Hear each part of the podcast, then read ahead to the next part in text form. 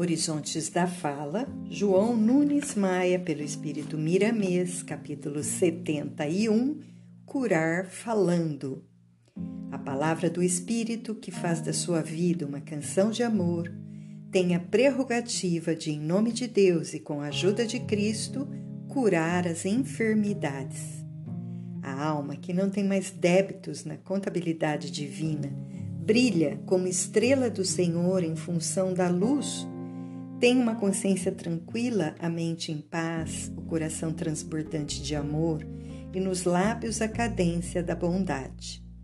Evidencia força porque a sua energia exuberante transforma todos os climas por onde passar, computando vida da natureza e doando bênçãos de vida em todas as direções.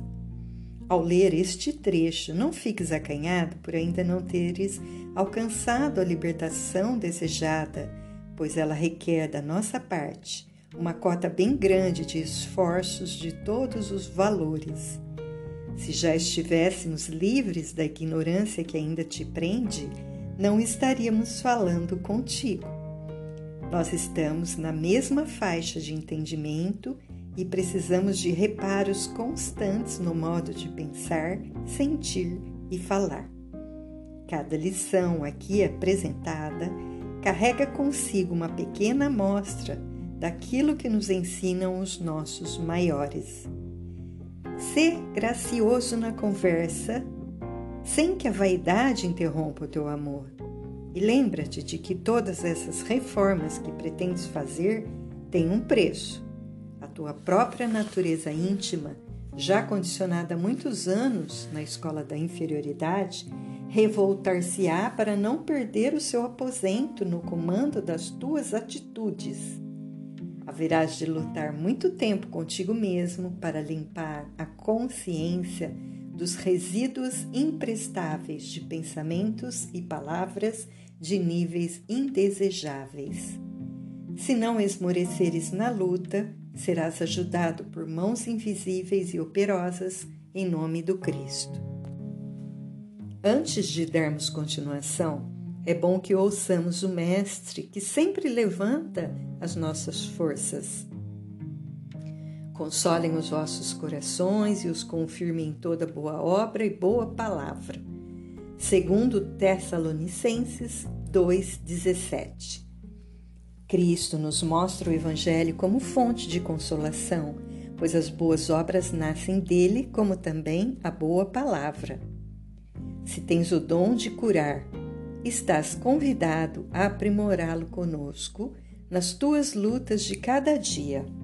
Somos igualmente carentes da palavra harmoniosa, da palavra que imortalizou o Evangelho, do levanta-te e anda.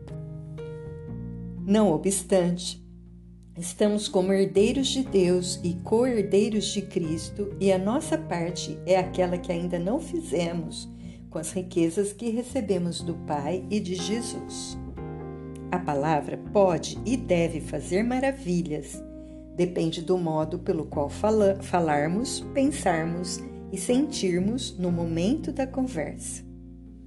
O magnetismo universal, força divina, agente de luz que visita toda a criação, mantendo o equilíbrio em nome da vida maior, está à nossa disposição. Está ao alcance das nossas mãos, vibrando em torno de nós e obedecendo ao comando da nossa mente, desde que ela se encontre em plena sintonia com o amor.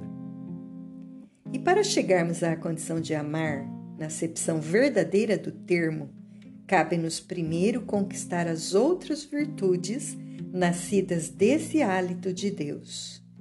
Em primeira mão, faz a limpeza na tua área mental, não permitindo que pensamentos negativos se transformem em ideias e estas em palavras. Observa novamente as mensagens que ficaram para trás e vai pegando material de trabalho, um pouco em uma, um pouco em outra e começa a construir o edifício da tua felicidade. Conversa bem com os teus irmãos, que a prática te dará forças para a tua cura, ajudando os teus semelhantes a fazerem o mesmo. Sê gracioso na conversa, sem que a vaidade interrompa o teu amor, e lembra-te de que todas essas reformas que pretendes fazer têm um preço.